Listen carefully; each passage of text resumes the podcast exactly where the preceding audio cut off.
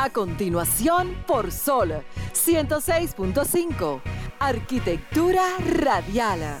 Diseño, urbanismo, ingeniería y todo lo referente a la construcción. Arquitectura radial. Con los arquitectos Luis Taveras y Gleinier Morel.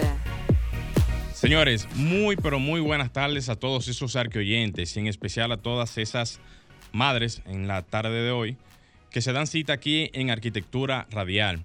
Felicitando desde el inicio del, programa a todas las madres dominicanas, en especial a mi madre, Juana Pérez, también a la suya, a mi colega y hermano, Luis Taveras. Felicidades para ellas y para todas. Así es.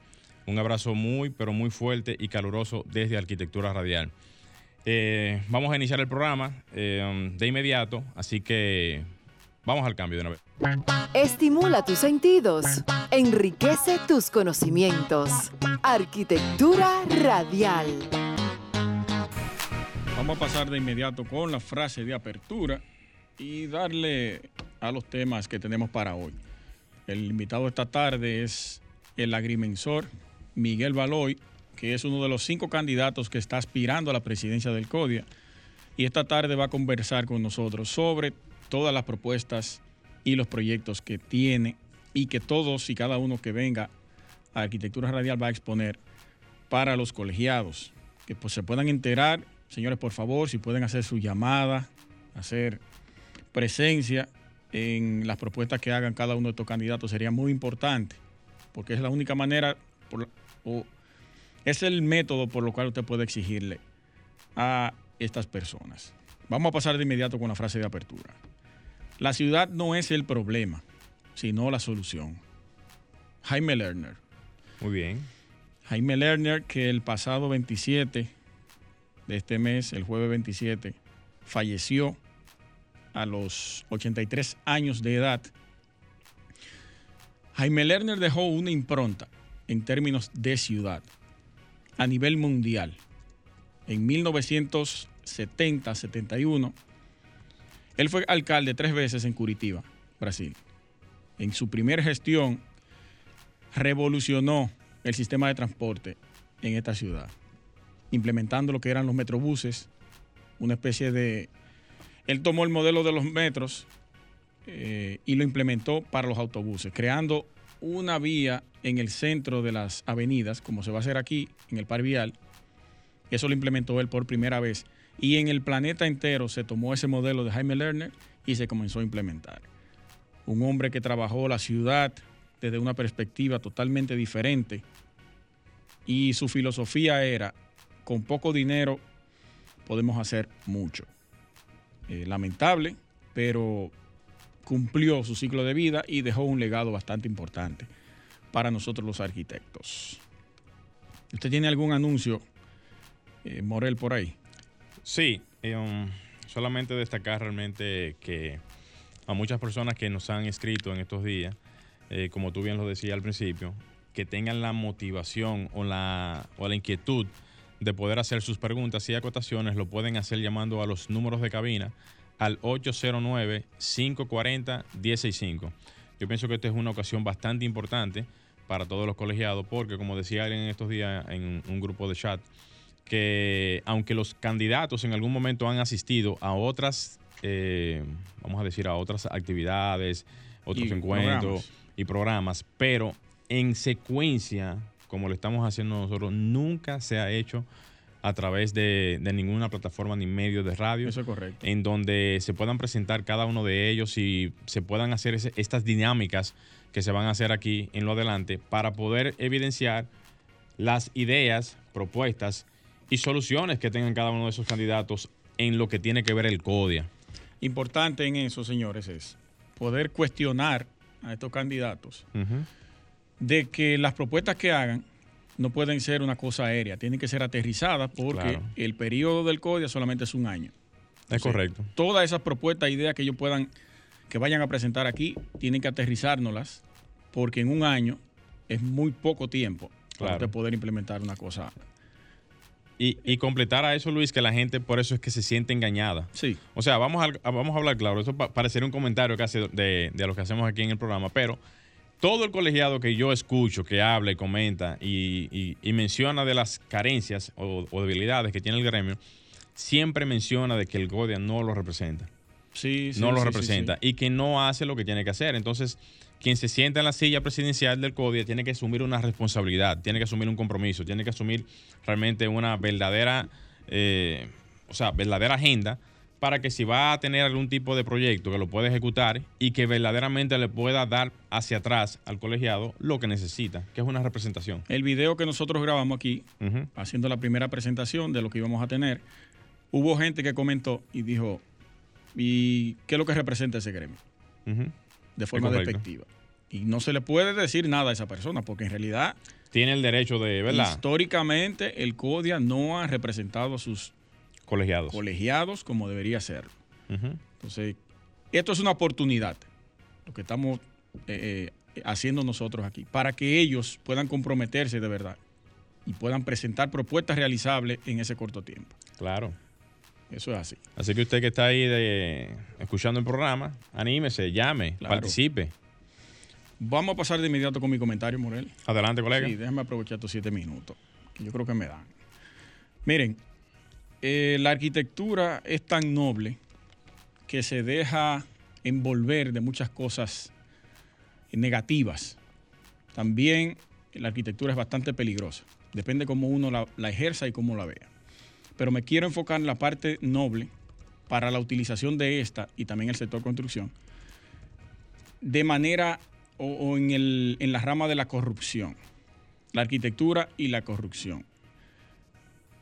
Para el 2002 se creó una ley, que es la 7202, sobre el lavado de activos provenientes del tráfico de drogas, que luego fue derogada por la ley 155-17, y ahí se creó el lavado de activos y financiamiento al terrorismo. Si nos vamos a la época de los egipcios, ese autoritarismo que existía en ese momento, desde los primeros asentamientos humanos hoy más atrás de los, egipcios, había un tipo de soborno para que esos eh, pobladores que se acercaban a otras tribus pudieran alejarse y dejarlo tranquilo a quienes vivían en algún lugar. Eso se hacía a través de, sobornos, ya sean pieles, carnes, eh, vegetales, quizás hasta mujeres se le entregaban para que se alejaran y dejaran todo el territorio tranquilo y disperso. Eso pasó también con los egipcios, implementaron su manera de corrupción para poder generar estas construcciones eh, monumentales, que yo le digo las eh, eh, arquitectura faraónica, le llamo yo este tipo de, construcción. También pasaron los griegos, también los romanos, y dimos, damos un salto cuántico y caemos al siglo XX. Hitler, Mussolini, Stalin, todos líderes autoritaristas que ejercían el poder y la fuerza como método de persuasión, de presión y de opresión a, todo, a toda la población y era una manera de corrupción, de corromper. Pero solo eran corruptos ellos, solo podían hacer ellos. Más nadie podía ejercer ningún tipo de derecho en ese sentido. Y la arquitectura que ellos ejercían tenía sus ribetes de corrupción totalmente, porque quienes manejaban todo ese proceso era la parte eh, del Estado en, estos, en estos gobiernos. Llegamos aquí, Trujillo también tenía ese mismo modelo de esos líderes autoritaristas que en algún momento Trujillo desafió a Hitler y, buscándolo en el mapa dijo, esto es República Dominicana y le puso un dedo en el mapa, ya, está destruido. Por suerte lo tomó así y no lo cogió en serio y mandó tropa para acá. Trujillo, que a pesar de todo, todas sus barbaridades que cometió, hay que darle para la parte de la creación de la ciudad, y obvio, fueron 30 años que duró en el gobierno, tenía que hacer algo. Algo tenía él que hacer. Creó una ciudad bastante moderna, creó el Centro de los Héroes, 1955, que ahí está la sede de de la Sociedad de Arquitectos de la República Dominicana. Para mí es uno de los entes arquitectónicos mejor diseñados o con el diseño más contemporáneo, incluso a esta fecha.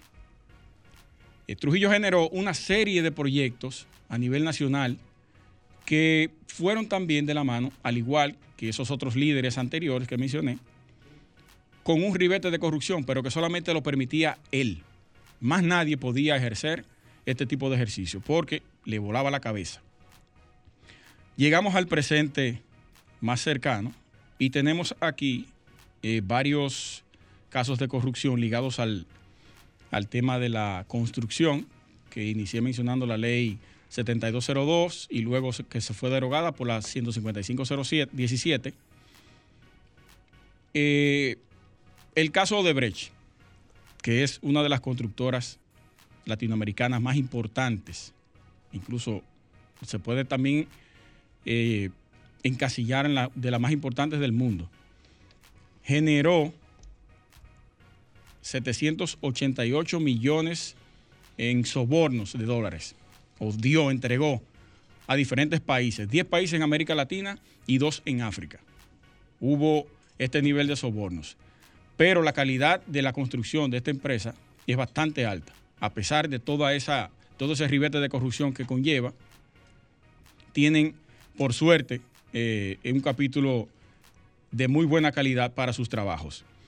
Hay un, hubo un artículo el 28 de este mes que dice que la lucha contra la corrupción incentiva a la inversión extranjera. Eso es totalmente correcto. Luego de que se implementara esa ley de, contra el lavado de activos y el y antiterrorismo, mermó un poco la parte de la inversión a través del lavado en la construcción, porque era, ese es uno de los sectores que más se presta para el lavado de dinero, al igual que la música, no quiero tocar ese tema porque es bastante delicado, la música urbana específicamente.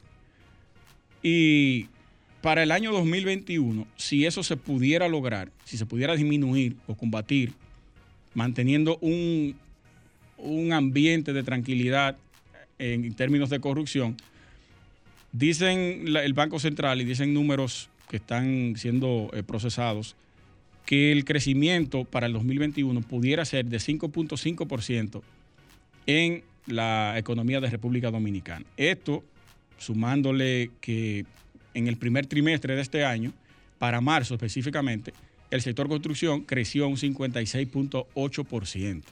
Pero eso también se le debe a que habían proyectos paralizados y se reactivaron nuevamente y nuevos proyectos que estaban en carpeta se le comenzó a brindar la facilidad de los préstamos y todo eso y se fue agilizando el tema construcción. Y por eso el sector construcción es el que en los primeros tres meses de este año, el, que más aportó a la dinamización de la economía.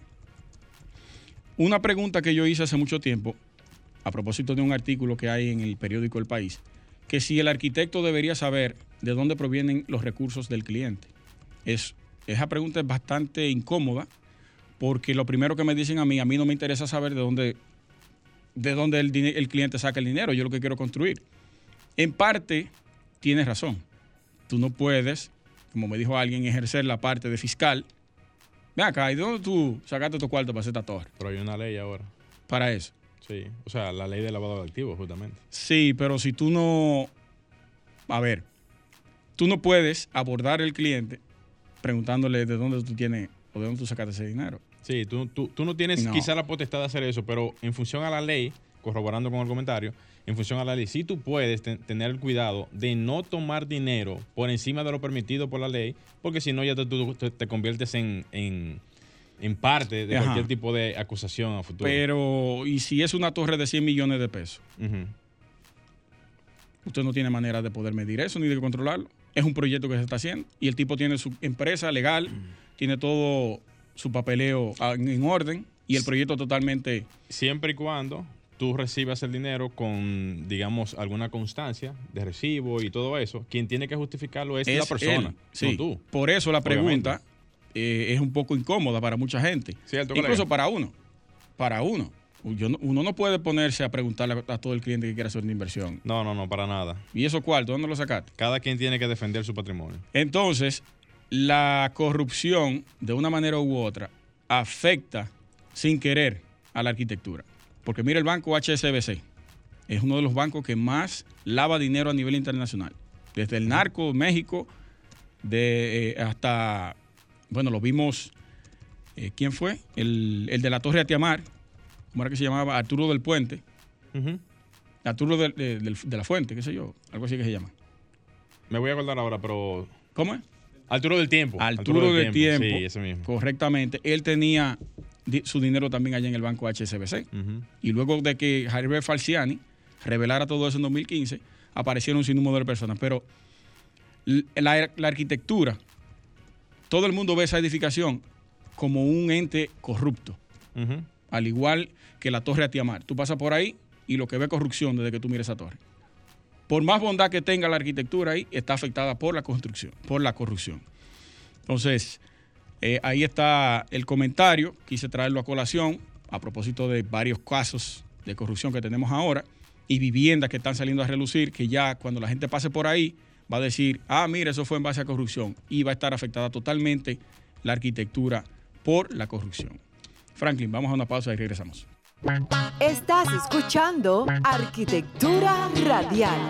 Ya volvemos. Estás escuchando Arquitectura Radial. Bien, señores, continuamos en arquitectura radial.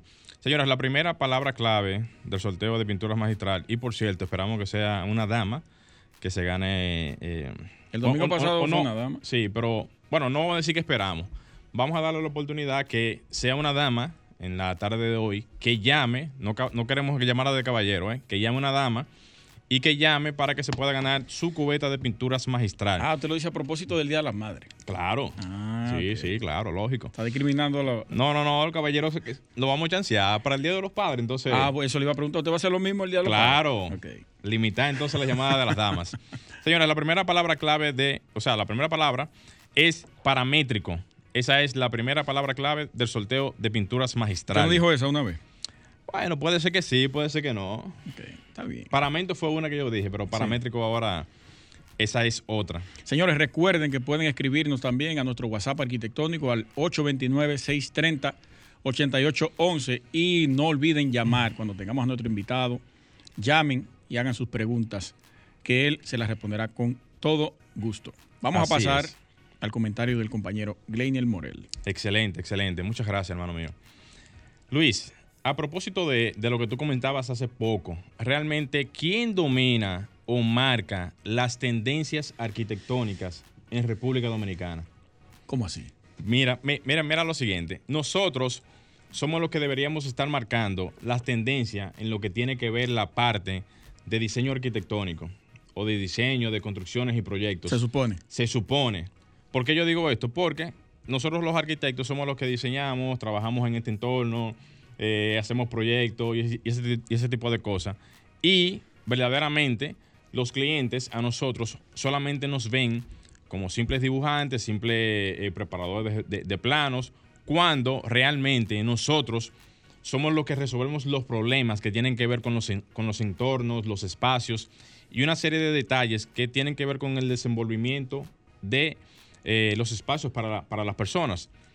Si tú te fijas, aquí se dan tendencias en el área de la música, se dan tendencias en el, en el área de deporte, se dan tendencias en el área, en el área política, se dan un sinnúmero de tendencias que tienen que ver con el día a día, pero adivina qué, no se dan tendencias en el área de arquitectura, arquitectónicamente hablando, diseños, construcciones, ese tipo de cosas. Por ejemplo, cuando tú ves algún evento en donde tú quizás puedas mencionar que Contro Expo, que Expo- Ferretera y eventos así, son donde quizás tú puedas tener algún tipo de tendencia en el área de lo que tiene que ver la parte de la construcción. Ni siquiera, ni siquiera arquitectura ni diseño, sino en, en el área de la construcción. Pero tendencias arquitectónicas de proyectos, eventos y ese tipo de cosas no se dan en el país. Existe una carencia real de lo que es el entorno más productivo que tiene la nación, que es el entorno de la construcción. Es increíble cómo tú puedes ver cómo la construcción, a pesar del que el Banco Central anunció en estos días de que tenemos nueva vez un repunte o un realce en lo que tiene que ver la parte de la construcción, vemos cómo esto no significa nada a nivel de lo que es la parte de tendencia. Debería de haber una tendencia en las redes sociales, en, en- en los medios de comunicación y ese tipo de cosas, en donde se realce más el tema de que la construcción, el sector, los arquitectos, ingenieros, el, el entorno completo muestre realmente un poderío como tal. Nosotros somos los que más movemos la, la economía aquí a nivel nacional y de donde más se soporta el gobierno para lo que tiene que ver los proyectos que se hacen y de donde más se soporta la estructura económica de cualquier país en el mundo y no somos tendencia. No somos tendencia. O sea, la tendencia lo hacen la música, como dijo ahorita, la parte política, eh, la parte deportiva y la parte que tiene que ver, o sea, la parte más importante que tiene que ver en cualquier país, que es la parte económica, o una de las partes más importantes para no denigrar ninguna otra, que es la economía en sentido general, que es prácticamente dominada completamente por la construcción año tras año, eh, no solamente aquí, sino a nivel mundial. No representa ningún tipo de tendencia en cuanto a la parte que tiene que ver con el entorno.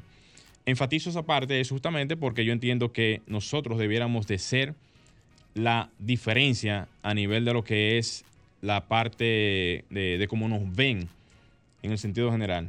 Nosotros que somos los que planificamos el territorio, los que diseñamos el entorno, los que eh, trazamos las pautas para que tengamos algún tipo de comportamiento visual, eh, ergonómico, de construcciones y todo lo demás, no tenemos esa principalía. Estamos como a lo último de la cola en ese, en ese, en ese aspecto, cuando estamos al principio de la parte económica, en el aspecto, digamos, de, o sea, lo, opuesto, ¿verdad? A nivel de, tendencia no marcamos ningún tipo de tendencia, pero a nivel de la parte de, economía somos los principales, los que estamos ahí, el soporte, la palanca económica que tiene la, nación, la tiene, la tiene el sector de la construcción. Sin esa palanca, sin esa estructura, sin esos tantos miles de profesionales que tenemos, no tuviéramos esa estructura como la tenemos hoy en día. Entonces, hago el comentario justamente para evidenciar realmente, y ojo con esto, esto es muy importante que lo sepan tanto los jóvenes que están estudiando las carreras, como también los profesionales que están en el día a día.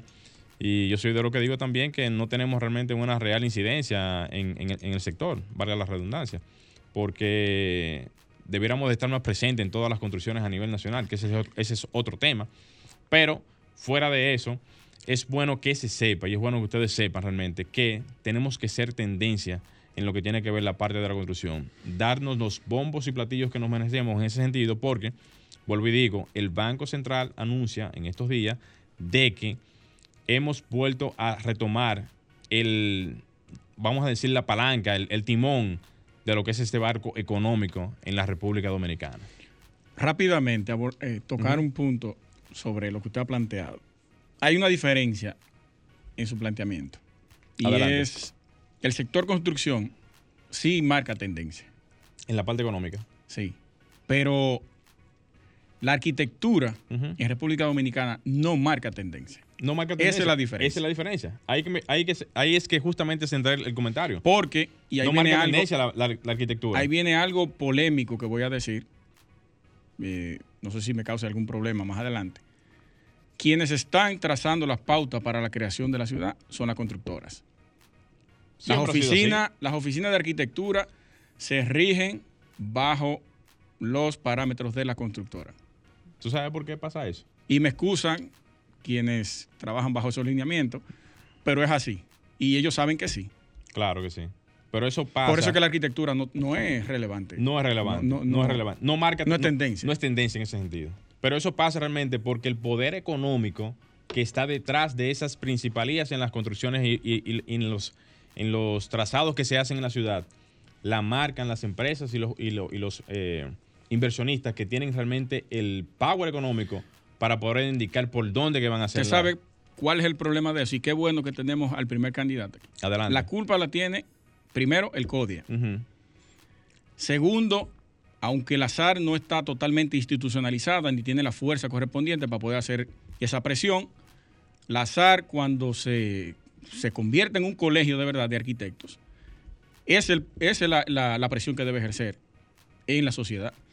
Usted ve todos los colegios de todos los países, quienes marcan o trazan las pautas de la ciudad. Claro, Es a través del colegio de arquitectura. No es una constructora, ni, ni, ni, los colegios de ingenieros, ni nada de esa cosa.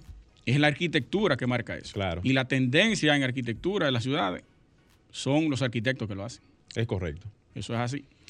Bueno, señores, vamos a hacer un cambio, Franklin, y retornamos. Estás escuchando Arquitectura Radial.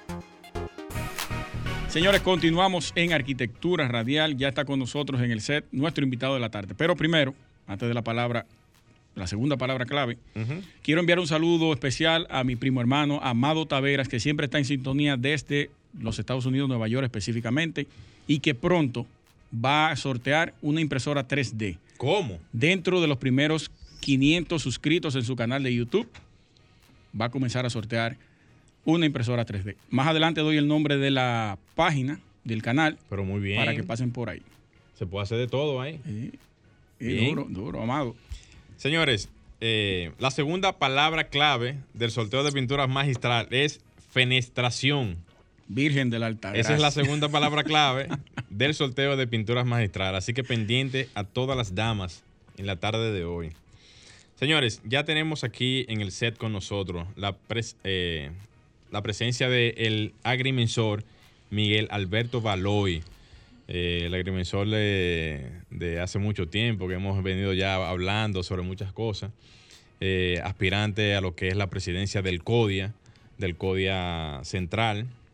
Y lo tenemos aquí en la tarde de hoy como primer invitado a participar a una serie de, entrevistas que tendremos con los candidatos a la presidencia del CODIA y a quien le damos un fuerte aplauso en esta primera ocasión. Gracias. Bienvenido a Arquitectura Radial y esperamos que puedas complacer a todas las inquietudes que tienen los eh, arqueoyentes aquí en el programa.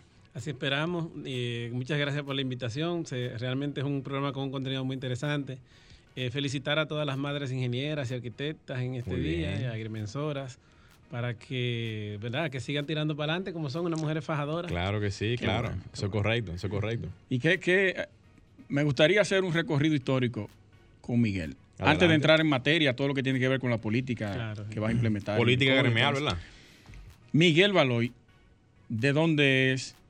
Si es de Santo Domingo o no, cómo llega a Santo Domingo, cuáles fueron sus inicios en la parte de los estudios, la política, para que la gente se familiarice contigo. Claro, bueno, mi nombre es Miguel Baloy, soy oriundo de San Cristóbal.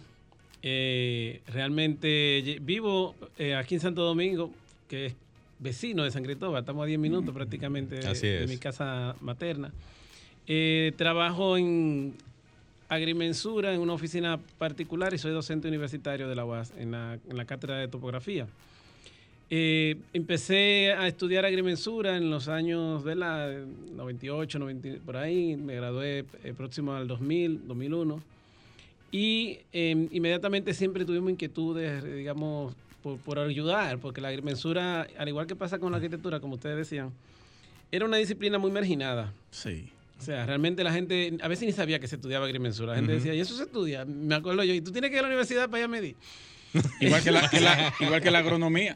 Eso es verdad, igual que la agronomía. Era como, la gente tiene una percepción como que era una carrera eh, sin ningún tipo de estudio, que la gente lo... Y de hecho, hubo una gran parte que fue así. Y esto pasó porque en el año 70 la carrera fue cerrada se le dio paso a lo que es la, la, ingeniería, el ingeniero topógrafo. Entonces no habían agrimensores, hubo un, déficit de agrimensores grandísimo en el país, hasta ahora todavía lo hay. Y obviamente mucha gente que hacía agrimensura eran empíricos. Por eso entonces el agrimensor tenía una imagen como del personal, del profesional no estudiado, ayudante, que era muchas veces utilizado por los abogados y lo veían como un obrero, un maestro, un parte del, del staff de estructura que usaban los ingenieros. Y para aprender a medir con el, con el, ¿Cómo se llama el trípode ese? El teodolito. Hay, hay varios instrumentos. Era empírico eso también. Sí, muchas veces lo hacían de manera. Digamos que mucha gente trabajó en, los gobiernos de Trujillo. El, Trujillo tenía agrimensores que eran del Estado, que eran guardias. Muchos. Sí, hay muchos planos que aparecen a nombre de él. Entonces, esos guardias, muchas veces en las comunidades, entrenaban a un ayudante. Porque no mm. estaban midiendo pedacitos, eran kilómetros y Por eso tenemos el cartógrafo militar. No, el, cartográfico militar surge a partir de, una necesidad que se presentó. Primero fue el Instituto Geográfico Universitario, y posteriormente entonces nace el Instituto Geográfico Militar. Es una necesidad que se creó a partir de la, de la guerra de revolución y ese tipo de cosas. Pero la realidad es que entonces me instalo aquí en Santo Domingo, siguiendo con esas inquietudes, empiezo a trabajar agrimensura. Hemos dirigido algunos proyectos, luego para el 2008 me integro a lo que es la actividad gremial en, a través de Asodagrin. Nosotros creamos la Asociación Dominicana de Agrimensores, fuimos de los miembros fundadores. Y posteriormente, en el 2014, entonces eh, tuve la, la presidencia de, de Asodagrin hasta el 2018, donde también representé a los agrimensores a nivel internacional con la vicepresidencia mundial. De, ¿Y en- qué, en qué- cuántos años dura el periodo del, de, de Asodagrin? En Asodagrin duran dos años. Eh, yo me tuve un proceso de reelección. Ujú. Ok. Y Sí, sí. gracias a Dios salí ganador los dos. Ah, pero excelente. Sí. Igual que aquí en, en- en cuanto a, a- a la, a la consecuencia, dos periodos y nunca más, o, o eso es continuo ahí en eso. No, no, realmente tú puedes tener todos los periodos que sean que, Que sean permitidos. que- sí, que te permitan, ya no hay, ni- no hay nunca jamás. Claro, que uno por prudencia, uno no, realmente uno no, no quiere instalarse en la Claro, institución. a diferencia del CODIA, que solamente es un año, Sí. un tema bastante Espinoso, eh, sí. espinoso con, con ese Lo asunto. vamos a tocar ahorita. Y que por cierto, vamos a arrancar de una vez con el tema del CODIA, de una vez, de inmediato, ¿verdad que sí, ¿Cómo Baloy? ustedes quieran? Baloy, la gente, y como yo mencionaba ahorita, y lo voy a decir a, a modo de introducción, siempre ha, siempre ha manifestado de que el CODIA siempre ha sido un gremio, que a pesar de que es un gremio sumamente fuerte, yo diría que es el gremio más fuerte que existe en el país, Poderoso. por su incidencia, por su eh, protagonismo y por todo lo que este representa, siempre dice que no se siente identificado con el CODIA, que el CODIA no lo representa, que el CODIA no tiene realmente la condición para agrupar a un grupo de profesionales y que muchas veces los colegiados tienen un CODIA y es por un asunto, digamos, coyuntural de que las construcciones más por el Estado necesitan que estén colegiados. ¿Cómo tú ves esa inquietud y cómo tú entiendes que en algún momento eso se puede revertir o cambiar? Bien, tú sabes que esa pregunta es interesante y eso abre una matriz de, de respuesta. Claro que sí. Eh, la primera es porque yo le decía a alguien el otro día, vamos a irnos al concepto de, de qué es un gremio. Según Wikipedia, un gremio es un, un conglomerado de profesionales de la misma disciplina. Entonces, en el código tenemos siete disciplinas. Bajo- Comenzando por ahí. Bajo un nombre. Y lo otro es que también el mismo CODIA, que es un colegio, el concepto de colegio es corporación de interés público. O sea, un colegio de profesionales es una corporación de interés público, o sea, es una entidad que forma parte de la estructura del Estado. Entonces Sí. tenemos un arroz con mango entre lo que creemos que somos y lo que verdaderamente somos. Este y ahí está empiezan claro. los problemas de nosotros. Este hombre está claro. Sí, ahí empiezan los problemas de nosotros porque primero tenemos que saber si somos un gremio. Si somos un gremio tenemos entonces que darle autonomía a los núcleos, que es lo que yo creo y, y- y- y que puede ser parte de la solución. Buen Que, punto. que es. el libro azul dice que tienen autonomía, pero no la ejercen. No, no, no le ejercen, pero también esa autonomía de que, el por ejemplo, los núcleos no tienen un local donde reunirse ya. No. Pe- Empezando por ahí, entonces, ¿qué pasa? La autonomía de los núcleos es lo que va a hacer que cada uno de esos núcleos se conviertan posteriormente en tendencia, porque qué es lo que, como ustedes decían, a mí me gustó muchísimo ese tema, sobre todo porque ese tema de la tendencia, ¿qué es lo que abre? Quienes crean la tendencia, más que, la, que todo lo que, que uno pueda anali- eh, analizar en el ambiente, es la juventud.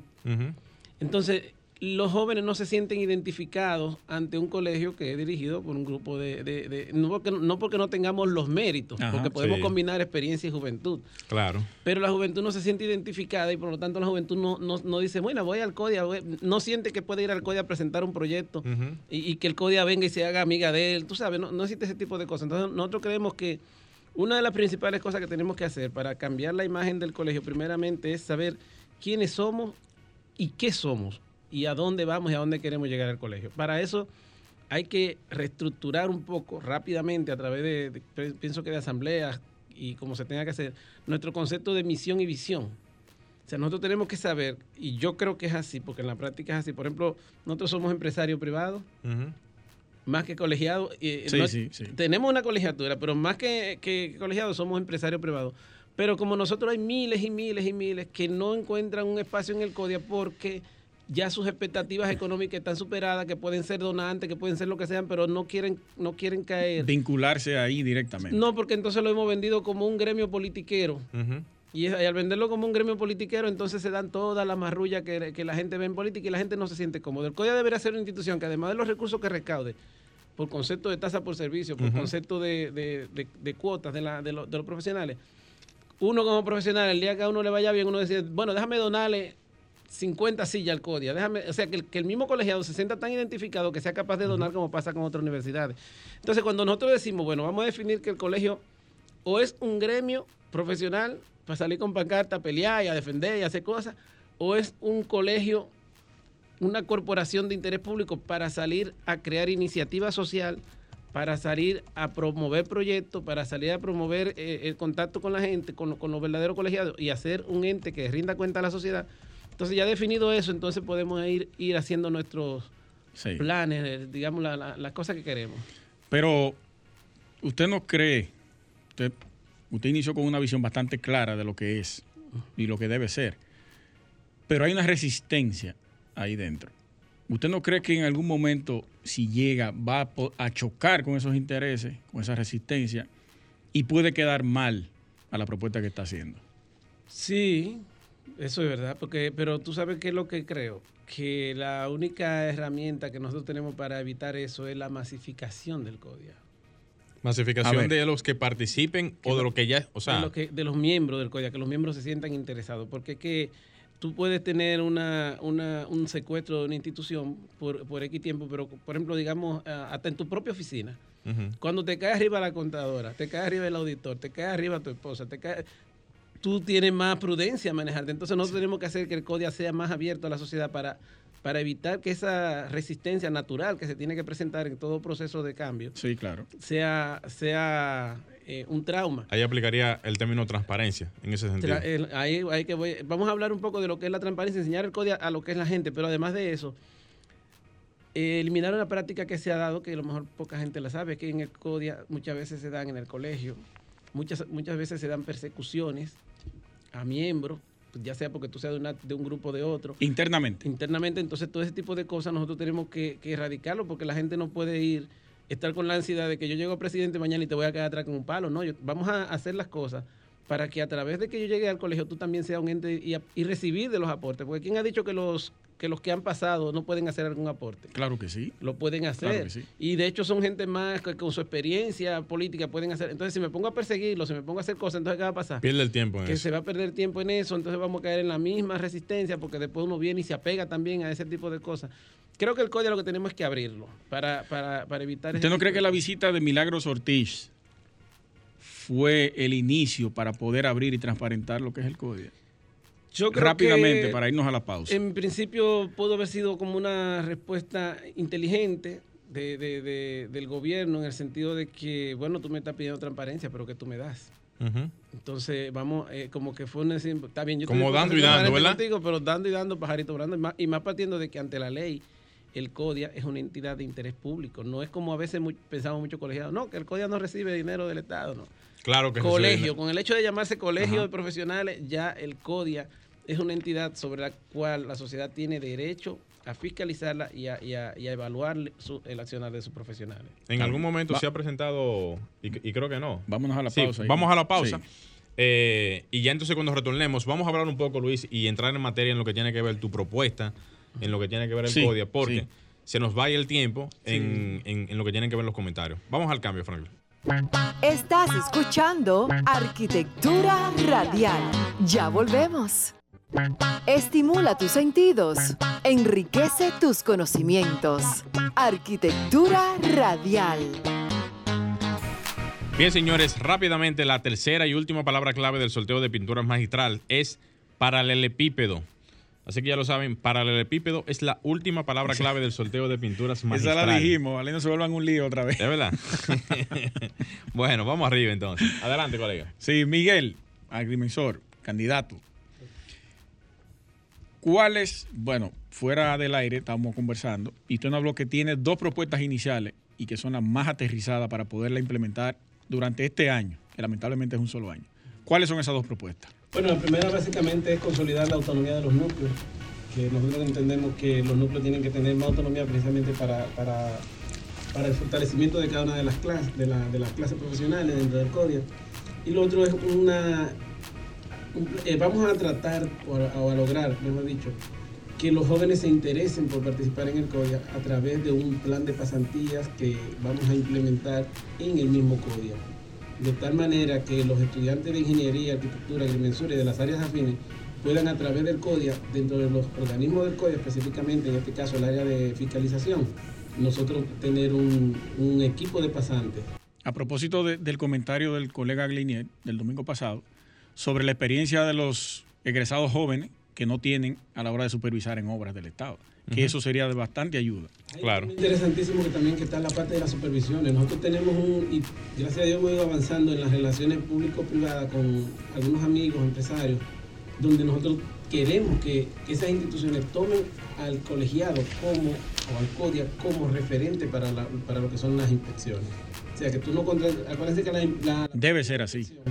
Es una partida totalmente independiente a la de construcción. Sí, claro. Entonces nosotros, el código es como muy ausente, nada más aparece con el tema de los peritajes, cuando hay un conflicto y, es- y se convierte, ustedes saben eso, en un- a veces en un clientelismo. Por ejemplo, con los peritajes nosotros estamos proponiendo publicarlos inmediatamente llegan. ¿Por qué razón? Allá se secuestran los lo, lo- ¿Cómo? lo- los peritajes. Sí, se, se secuestran porque que no. Lo que a nosotros nos interesa es que, por ejemplo, tú eres eh, arquitecto con, con especialidad en, en medio ambiente, ambiental, lo que así se llama, ¿verdad? Lo que tiene que ver con... Sí, sí. en el área de medio ambiente, entonces llega un peritaje que tenga que ver del área de medio ambiente. Entonces los cinco o seis arquitectos que tengan esa especialidad son los que, los que deberían mostrar el primer interés y aquí en el código. No es que los otros no tengan la capacidad. Sino que digamos los más calificados son fulano, Ujú. fulano, fulano, fulano. Ahora en la ausencia de ellos, bueno, pues ya entonces Exacto. pasarían con otros. Pero nosotros queremos Muy bien. proponernos publicar los peritajes para que sean participativos. Lo otro es hacer unos, una serie de acuerdos que, que hemos planteado y que lo hemos adelantado con la Federación de Municipios y algunos ayuntamientos, de tal manera que ustedes recuerdan que en los, en los ayuntamientos muchas veces hay un delegado del CODIA, en algunos. Y muchas veces ese delegado del CODIA te dice, paga lo del CODIA aquí en efectivo y lo del ayuntamiento tráelo por acá. Sí. Bueno, nosotros vamos a... Esos cruces de. de- Esos cruces, vamos a tratar de transparentarlo, de, elimi- de, de- de- de eliminarlo lo más posible, pero sobre todo que no se le permita a nadie presentar ningún plano de construcción si no lleva un plano catastral firmado por un agrimensor, uno de diseño firmado por un arquitecto y uno estructural eh, firmado por un ingeniero. ¿Por qué lo vamos a hacer así? Y, vamos, y eso es en cumplimiento de la ley. Porque en la medida de que las sociedades, de que el individuo empieza a tomar en cuenta la participación de nosotros como profesional a la hora de su construcción, pasan dos cosas fundamentales. Primero, se dinamiza la economía de los colegiados, que esa es la forma, es una forma de proteger al colegiado. Sí.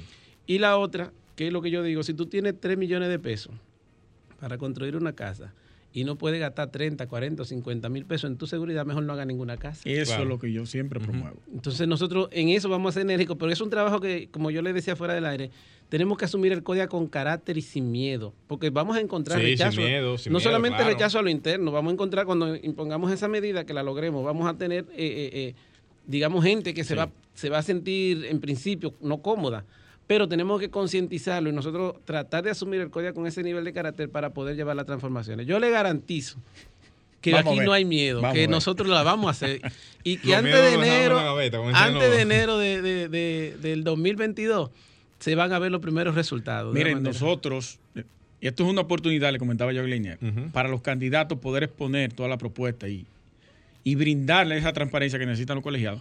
Pero nosotros vamos a ser fiscalizadores desde aquí. Pero que tiene, es que tiene que ser así. Tiene que Y ser le vamos así. a dar la madre. a- Es que nosotros, no, es que nosotros lo que necesitamos es que seamos, eh, eso es lo que le ha pasado Críticos. a Coria, que, que no ha tenido críticos. Tenemos 17 años donde prácticamente nosotros no hemos ido eh, reciclando, vamos a decir así. Eh, el hecho de que, por ejemplo, haya ahora mismo X número de aspirantes es lo que permite que ya la sociedad empiece a darse cuenta y la gente se Claro. entusiasme. no se había Eso. visto tanto candidato, ¿verdad? Y yo Me creo en eso. no, No, no. nosotros hicimos un proyecto el año pasado, sacamos el 35% de los votos en, a 6 o 7 días de, la- de elecciones, de campaña Ajá. que nos permitieron, pero no tuvimos tiempo de visitar todos los medios de comunicación, ni dar a conocer, ni, a- ni dar a conocer nuestra propuesta. Eh, sin embargo, nosotros sí tenemos el compromiso de que vamos a hacer esa, esa, esa cosa que te estamos diciendo, tú puedes estar seguro que nosotros lo vamos a hacer. Hay una serie de asambleas que se van a convocar, según nuestro programa de trabajo, que van desde agosto, cuando sumamos la presidencia, hasta enero. Normalmente el- el- las asambleas de representantes son 12, una mensual. Al año. Ajá. Nosotros vamos a hacer las que sean necesarias en esos tres meses con tal de garantizarles esa reforma a la sociedad. ¿Y ustedes no han pensado, comenzando por usted, en la modificación de la ley para poder extender el periodo? El de- y ya eso está sometido. Lo que pasa es que la persona encargada de los gremios a nivel nacional, Euclides Sánchez, nunca dejó pasar eso. ¿Has oído una canción que dice de que una noche no es bastante? que dice- Yo, Yo- te puedo decir que un año no es bastante para dirigir el CODIA porque se necesita quizás mucho más. Ni Sin embargo, cuatro son, son suficientes. Sin embargo, yo lo que creo que como colegio, claro, hay, que, yo, hay, hay cosas como la que te decía. hay que actualizar el CODIA a la ley de 107-13, que es la ley que invita a que todas las instituciones públicas se transformen a partir de la constitución de, 2010, hay que modernizar el CODIA. Pero yo no puedo, ni me siento en, el, deber ni de, tratar de modificar una ley para que, para que beneficie una gestión, una gestión mía. Yo lo que creo que nosotros podemos hacer es que nosotros hacer un plan de compromiso, un plan quinquenal, que nos permita a nosotros, independientemente de que se modifique la ley en el trayecto, que se cumpla un programa de trabajo a cinco años que está dentro de nuestro programa. Darle continuidad. Para que la otra gestión sea evaluada, criticada por, por nosotros, ya que vamos a estar después fuera en la sociedad, criticada por la misma asamblea, pero que cada gestión tenga que cumplir por lo menos con un 70 o un 80% de lo que es el plan quinquenal cada año. Excelente está eso. ¿No será que eh, eh, los políticos no quieren que el CODIA llegue a, dos años por intereses, es intereses políticos? Intereses políticos, para evitar realmente que el CODIA le haga un desorden realmente. Yo creo que si hay uno que le conviene que el CODIA sea cada cuatro años a cualquier político. Porque es no, usted cree, yo creo que no. A ellos le conviene más poder manejar, manejar a un año manejar cada candidato. Cada candidato, porque presionan y, amarran directamente a cualquier persona. Bueno, depende, da más de un año. depende del punto de vista del objetivo político, pero ¿qué pasa con el CODIA? Que el CODIA se convierte... Adquieren fuerza y pierde y, se debilita entonces. Se convierte en una, pero el CODIA se convierte en una en un dolor de cabeza todos los años para, para, para las estructuras políticas, porque es que bien no me voy a juramentar yo en agosto, cuando ya al otro día Está el candidato que Estamos me haciendo campaña. Así mismo es. Vamos a tomar la llamada de la pintura. Comunícate 809-540-1065.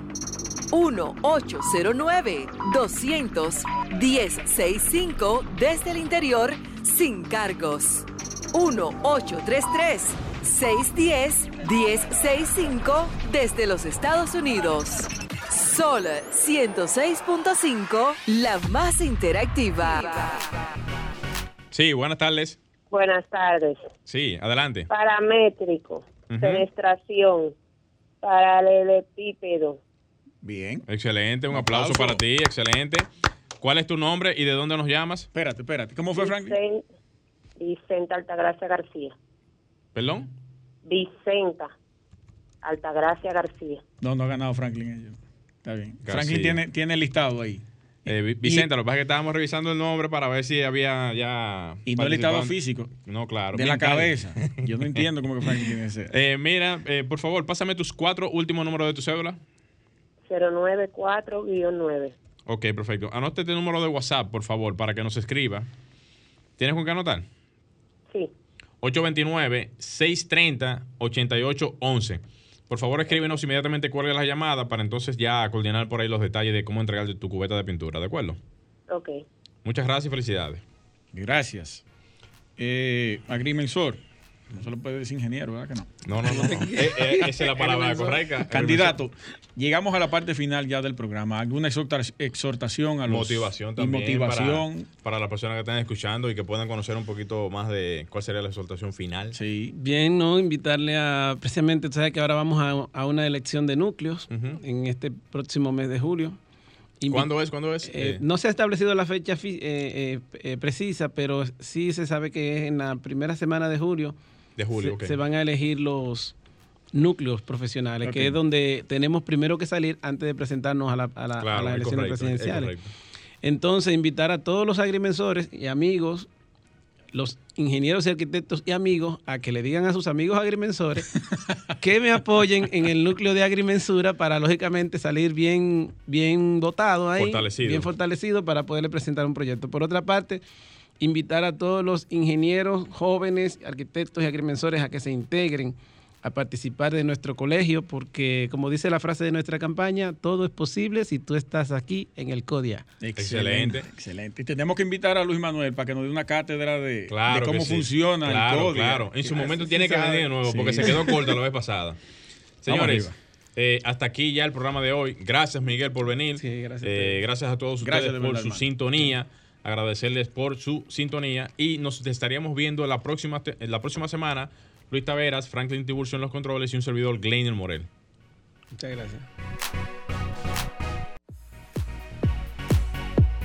Y hasta aquí, Arquitectura Radial, con Luis Taveras y Gleinier Morel. por Sol 106.5.